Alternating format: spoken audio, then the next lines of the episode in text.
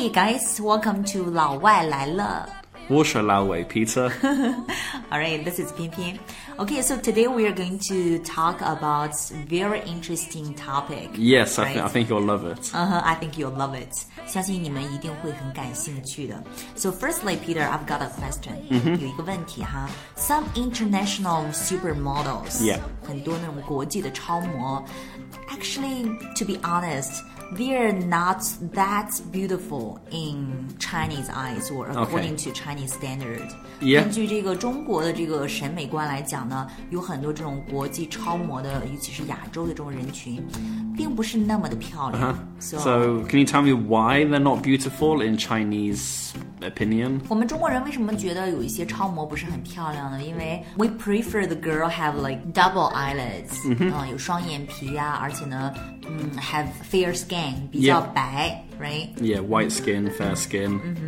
小麦色，这是一。然后再一个呢，很多人就是 single eyelid， Okay. 嗯，单眼皮。然后再一个呢，就是那个眼睛非常的 kind of small，like very slim，、很细 Yeah, yeah, yeah. 并且 very long，right？ I understand. 还有很多人呢，都会有一个这种 flat nose，就是塌鼻子，flat 很 Yeah, 平的 yeah, 这种 yeah. nose。嗯，所以呢，的确是根据我们这个审美标准的话，not Yeah. very beautiful。 Well, personally, I would say that first of all, I'm not a fan of supermodels. Mm-hmm. Because one of the problems in the fashion industry is the fact that many companies like size zero models. Mm size zero，size zero 就是穿号码，这个衣服穿号码的话，穿零这个号码的，也就是说太瘦的 too thin， Yeah, right？ too thin. It's actually very dangerous to be just- size zero. 对，瘦的有点危险的那种，这是一些模特公司他们会选人的一个标准。所以呢，一般来讲，generally speaking，you Yeah. guys do not would not prefer some girlfriend like that, right? No, they're too thin.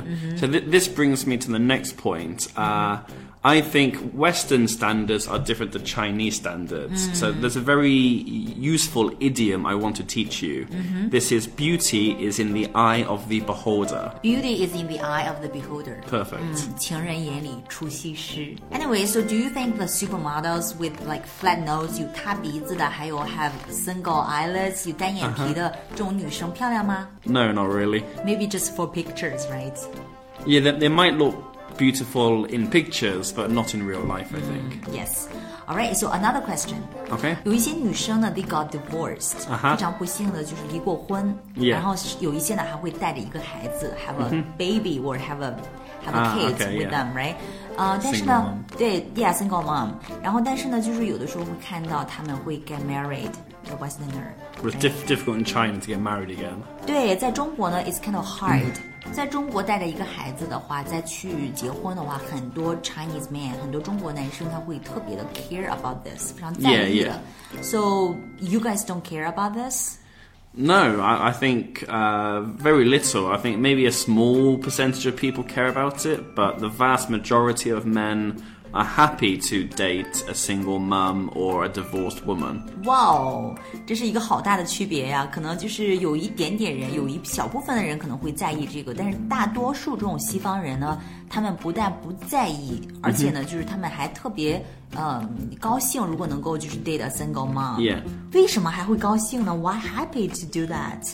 Uh, 买 well, 一赠一吗？ I've, 因 s- 为 I've spoken to my wife about this a lot because she's interested. She's curious. I think um, Western men like women to be not old, but just a little older because they have experience. They're mature. We don't like young single girls. you guys like ready products, right？ yeah, we like women to have experience. 嗯，他说跟这个西方男生呢，大部分都喜欢，并不是喜欢这种 older woman，并不是 Yeah. 喜欢这种老的哈但是喜欢这种 mature 女生要成熟一点，right？、呃，有经历一些，他们更喜欢这种这种。 Well, also in the UK, it's very rare for like the, the first time couples to get married. We often have maybe two, three, or four relationships before we get married. 一般来讲呢，他们就是这种初恋结婚的这种几率非常非常低，呃，一般都是在经过几段的这种 relationship 之后，经过几段的实习期之后，internship，right？ Yeah, well, I think I think it's very useful to do that because then you realise what you like, what you don't like. If you get married, to your first boyfriend or girlfriend and you're married all your life, then I think congratulations, I'm very happy. But I think it's very rare for you to find the perfect partner first time. And running to the finishing line, right? Yeah. 嗯，如果一段恋爱就能走到终点的话呢，真的是恭喜了，congratulations。但是呢，一般来讲，呃，他们更倾向于就是多经历几段恋爱，然后知道自己想要的是什么，知道什么样的人可能更加的 suitable，更加的合适。 西方男生会更喜欢这种 single mom，这种结过婚的女生，因为觉得会更加的 experienced， Yeah. 更加的成熟，更加的有经历。Wow, I'm so blown away，真的是刷三观呀。 Yeah. Another question. Okay. So sometimes we can see on the street, you know, a Westerner is Uh-huh. holding hands with some Chinese girl, you know. Yeah, of course. But but generally speaking, not many are really beautiful in Chinese view, you know. Well, I think my wife's beautiful, but Of course, of course, definitely. I'm talking about you Yeah, know like I the understand, general of course. idea, you know. 很多时候呢，我们就看到一个西方人跟一个亚洲女生在一起的时候呢，通常这个亚洲女生可能不是我们中国标准美女的那种类型。So I always believe there are some difference，一定是 Yeah. 有什么区别。我们这个中美的或者中西的这个 No, of 审美 course, 观 of 肯定 course. 是有区别的，right？The concept of beauty。 yes. Actually, I did a lot of research for this topic. So, Peter 老师的确是哈，为了这个 topic 去采访了 Yeah. 他很多很多在青岛的这个国外的朋友，然后还做了一个这种表格出来。 so in, in advance, I sent a survey to my friends, my male friends, and I asked them to choose which things are most important when they look for a woman. 他做了一个这样的一个 survey 调查表，然后给了他的这些所有的男性的一些啊、呃外国朋友，那么就让他们选一下哪一 些东西在他们看来是特别重要的一些表示美的一些东西。 Yeah. 嗯，比如说 physically。 Yeah, so first I want to quickly talk about. I know you did a podcast about why men, Chinese men, don't have foreign girlfriends. I think foreign men have Chinese girlfriends, but they these Chinese girls often tend to be a bit more independent。 independent, a bit more Western in their thinking. Maybe that's why they want a foreign boyfriend. 通常呢，这个西方人呢会比较喜欢这种独立的，并且呢，这个思维方式比较西化的这种女孩儿。 In general, foreigners care much more about character and personality rather than looks. 统一来讲呢，这个西方人更加倾向于去关注这个性格，而不是容貌。容貌这个关注的很少。So what do men look for in a woman？这个西方人在找女朋友或者找太太的时候.他会去找哪一些特质呢？或者说哪一些会比较重要一些呢？Well, there are many things men look for. So, the first two things I want to say is uh, charisma and chemistry. 要有 charisma，还 Yeah. 有一个 chemistry，、 Yeah. 这两个就是其实我们平时经常讲的哈。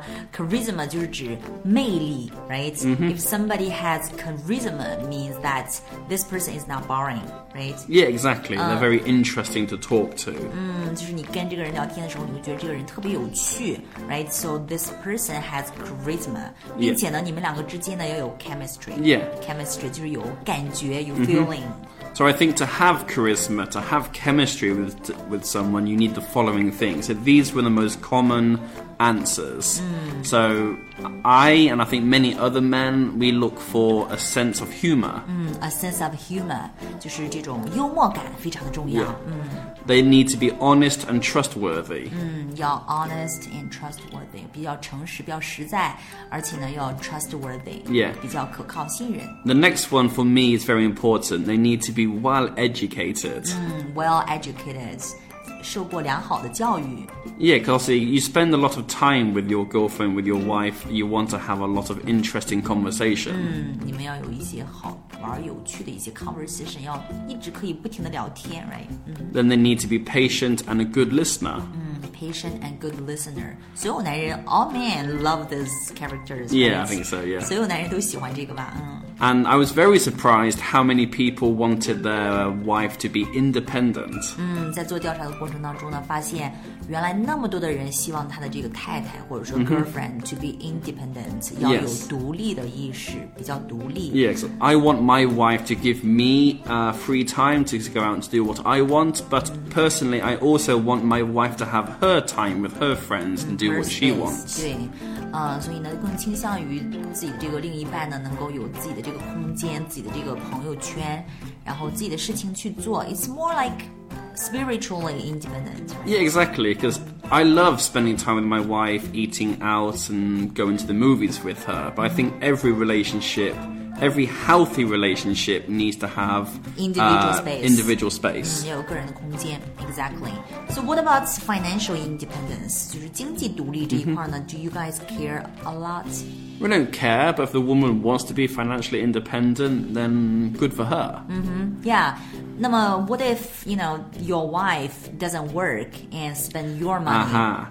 Yeah, that's that's possible to happen, but again, like in the West, it's very rare because women don't want to be housewives; they want to have their own career. 在西方的话呢，这种呃不工作，女生不工作这种情况比较少一些，right？ Yeah, 因为在他们那边呢，女人天天喊着要独立、要主权、要这种女权，right？ and then just two or three more quickly.